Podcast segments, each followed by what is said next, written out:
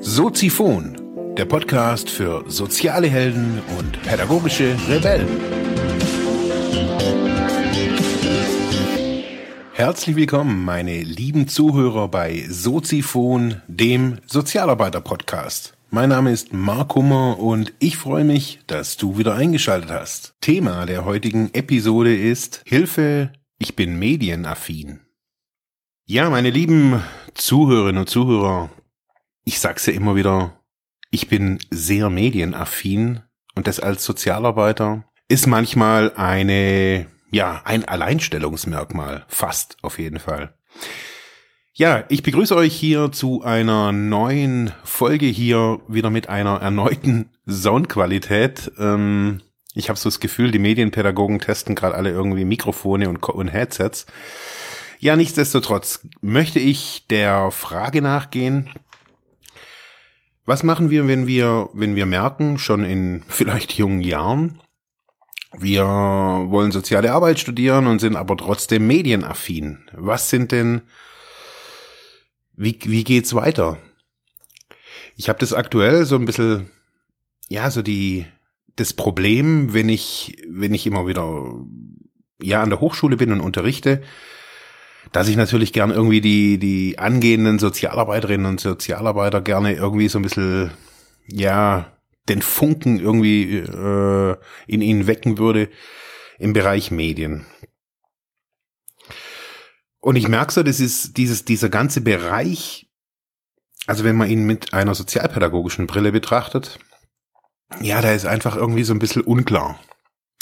Und da habe ich mir gedacht, okay, was mache ich? Wenn ich, wenn ich jetzt wirklich, ich, ich bin jetzt im ersten Semester, egal an welcher deutschen Hochschule oder egal an welcher internationalen Hochschule, wo gehe ich hin? Was kann ich tun, wenn ich merke, hey, das Ding mit den Medien, sagen wir Facebook, also soziale Netzwerke, Spielen und, und, und, und, und. Es macht mir Spaß und ich würde so irgendwie diese gerne, gerne diese zwei Kompetenzen miteinander verbinden. Was kann man tun? Und ich glaube, es ist so wie beim Studium an sich. Ich glaube, so die Menschen haben so mittlerweile so, ein, so ein falsches Bild von Studieren. Ich glaube, wenn ich, wenn ich mich mit der Frage herumschlage, wo geht's für mich beruflich hin, könnte der Medienbereich im sozialen Sektor vielleicht ein Weg für mich sein. So habe ich das auf jeden Fall gemacht. Ich habe mir erstmal angeguckt, was gibt's denn? Was gibt's denn, was mich interessiert? Und da war jetzt zum Beispiel bei mir, war so der Spielesektor vollkommen ausgeblendet. Das ist ein Bereich, der mich echt nicht interessiert. Und ich mich auch nicht da reinarbeiten möchte, weil ich glaube, dass es genügend Leute gibt, die an einer ähnlichen Situation wie, wie ich stehen, äh, Position wie ich stehen und ja, eher die Zocker sind. Ich bin eher nicht so der Zocker. Ich habe so gemerkt, dass das, das Thema Audio mich schon immer irgendwie beschäftigt hat auch so das Thema Freiheit hat mich so beschäftigt, Kommunikation im weitesten Sinne. Ja, und wo könnte man jetzt da hingehen? Ich glaube, ähm, Dr. Google ist immer noch irgendwie eine der, der guten Varianten, auch als Student, auch wenn man ein wissenschaftliches Studium macht, darf man schon auch mal googeln.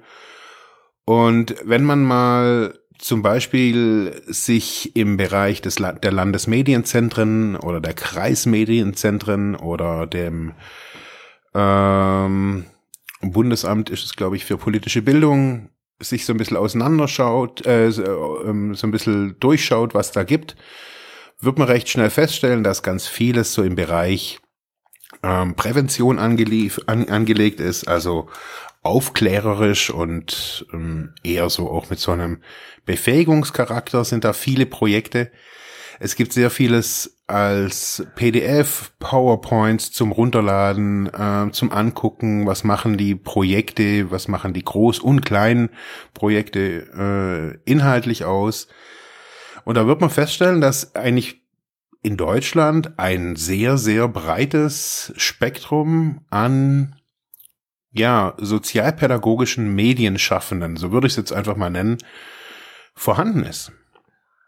Die äh, Landesmedienzentren, auf jeden Fall hier in Baden-Württemberg, haben eine Fülle von medienpädagogischen Referenten. Das ist auch die Anlaufstelle, die ich, habe ich auch schon ein paar Mal hier im Podcast erzählt, die ich gerne ähm, jungen Studierenden oder jungen Studenten, darf man hier mal irgendwie ganz ungegendert irgendwie auch sagen, die ich gerne jungen Studenten irgendwie gerne empfehle. Ganz einfach aus dem Grund, man bekommt da einfach nochmal eine kurze Schulung im Bereich Medienpädagogik, äh, ach so irgendwie so ich glaube, Wochenende ist es oder Nachmittag. Ich finde es auf jeden Fall cool, dass es das, dass es das gibt. Ich habe einen anderen Weg gewählt, aber sicherlich jetzt keinen besseren oder keinen schlechteren. Und ich finde eben, die, die Landesmedienzentren sind ein wirklich sehr gut, eine sehr gute Anlaufstelle, wenn es um Medien geht, weil von dort aus sehr viele Initiativen wiederum gestartet werden.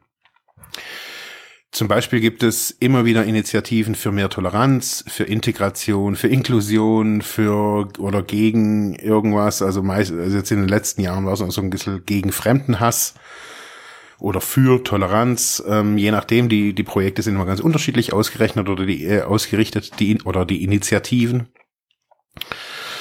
Ähm, und von dem her kann man sich jetzt mal sagen, okay, ich beginne jetzt in einer, in einer so ein Studium, möchte Sozialarbeiterin werden oder Sozialarbeiter.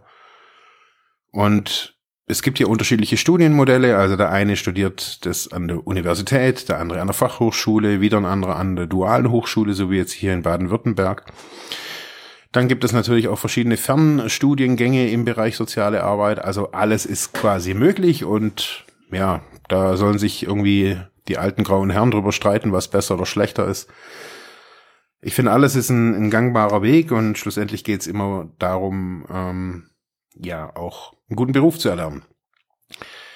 Wenn ich jetzt irgendwie dastehe, erstes Semester, ähm, bin vielleicht irgendwie von, von der Idee her in, in eine Richtung irgendwie tendiere ich so. Wenn ich also fertig bin, ah nee, in diesem Bereich ja, in diesem Bereich nein, das habe ich für mich auch so gedacht. Ich war im schon im ersten Semester, da habe ich mir gedacht, aufgrund meiner Biografie, ja klar, Suchtbereich und so, da schreibe ich ein paar Hausarbeiten, das ist bestimmt total spannend. Ja, war es dann doch nicht.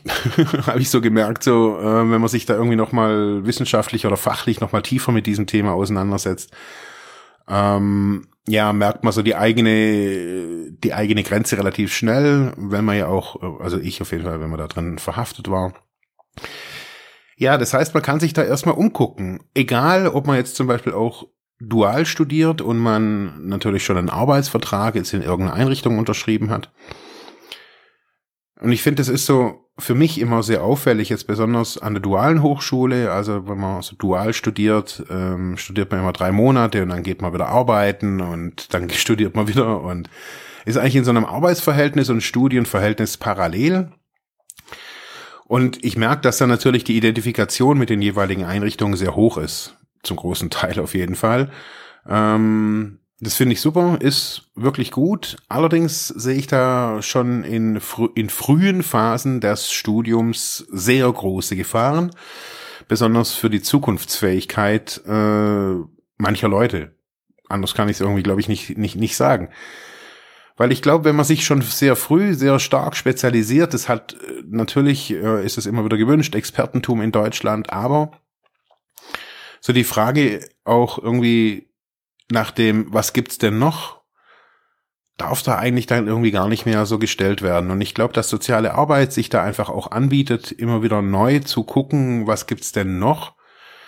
Solche Initiativen wie im ähm, wie Kindermedienland Baden-Württemberg und so weiter, die kommen immer wieder. So. Und es liegt an uns Sozialarbeitern oder an den Lehrern oder an den Einrichtungsleitern, uns da in diese Bereiche neu reinzuarbeiten. Ich finde, es reicht einfach nicht medienpädagogisch nur auf so einem Level, wie wir es jetzt irgendwie so haben, so, so ein bisschen, ja, stiefmütterlich, würde ich es manchmal so sagen, trotz dass ganz viel getan wird, trotz dass ganz viel gemacht wird.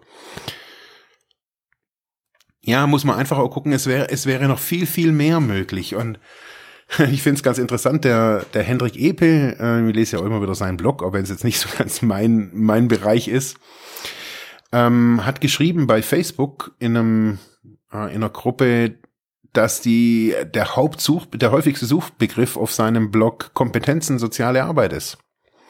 Ganz interessant, weil man ja irgendwie als Sozialarbeiter mal irgendwie, wenn man fertig ist, denkt, okay, das müsste ja irgendwie klar sein, was die Kompetenzen sind. Ja, und das ist auch so ein Grund, warum ich diese Sendung jetzt heute mache, so in den dieses, die, diese Diskussion über wollen wir die Technik, wollen wir die Digitalisierung, da muss ich immer wieder sagen, wir stellen die falschen Fragen. Es geht nicht darum, ob wir das wollen. Es ist, das ist da wie, wie der Wind.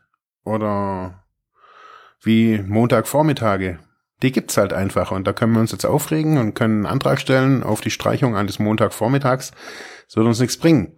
Wir müssen leben, damit umzugehen. Und das heißt auch, wir müssen mit dieser Technik umgehen. Diese Technik, die vielleicht im Alltag neuartig oder neu erscheint oder unkonventionell manchmal auch irgendwie erscheint oder überflüssig sogar manchmal erscheint, ist in anderen Bereichen ganz elementar wichtig, in, weiß ich nicht, in Spezialgebieten. Und wenn diese, diese fortschreitende Digitalisierung auch unseren Bereich erfasst, auch den sozialpädagogischen Bereich, dann müssen meines Erachtens sind nicht unbedingt die, die Fakultäten oder die Universitäten dafür verantwortlich, sondern die Leute selbst, die dann irgendwie vielleicht hinsitzen können und mal gucken können, mal googeln, hey, was geht denn überhaupt? Wo stehen wir denn überhaupt als zur Gesellschaft, als vielleicht aber auch als Profession? Ich hatte dieses Experiment letzte Woche mit meinen äh, Studenten da gemacht, es sind 70 in zwei Kursen, also 70 Personen in zwei Kursen. Und so die klassische Frage, ja, wenn Sie jetzt mal so Ihre Einrichtung angucken, wie sieht's da so internettechnisch aus? Wie sind die aufgestellt, wenn man jetzt mal so einen wirklich innovativen Betrieb dagegen stellt, der jetzt vielleicht nicht aus der sozialen Arbeit ist? Wo stehen die internettechnisch? Und das war von 70 Leuten, haben auch 70 Leute gesagt, hey, also sagen wir, außer die, die Leute von, den, von der AOK, ähm, ja, dass sie da einfach hinten dran sind.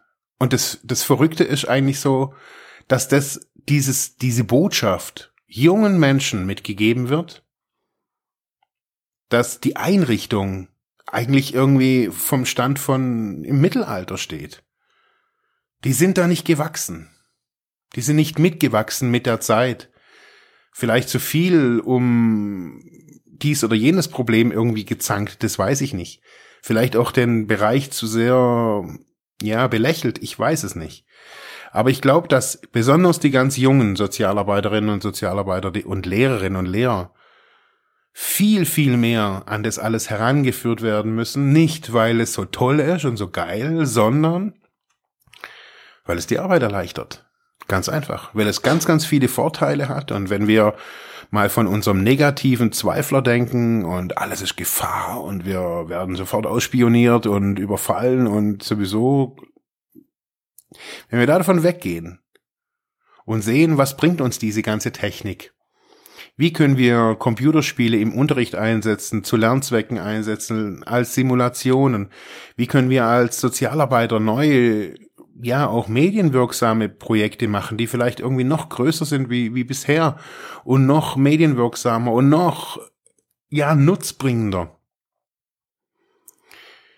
Wenn ich da jede Woche hingehe, und das war letztes Jahr und das Jahr davor auch schon so, jedes Jahr sehe ich, ja, so eben die 30, 40, 50 oder 70 Leute irgendwie vor mir sitzen so und, und sehe, dass die Feuer in den Augen haben, dass die was wollen und dass die was verändern wollen und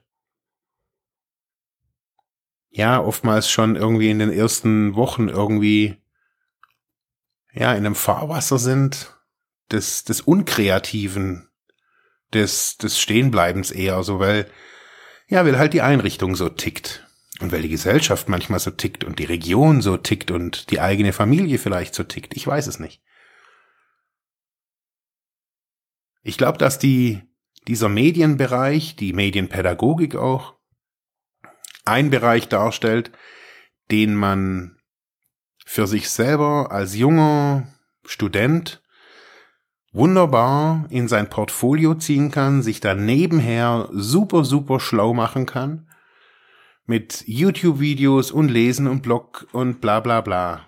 Ohne Ausbildung, ohne Fortbildung, einfach neben dem Studium her. Kann man sich, glaube ich, da wunderbar profilieren und nachher soziale Arbeit machen, die sich wirklich gewaschen hat.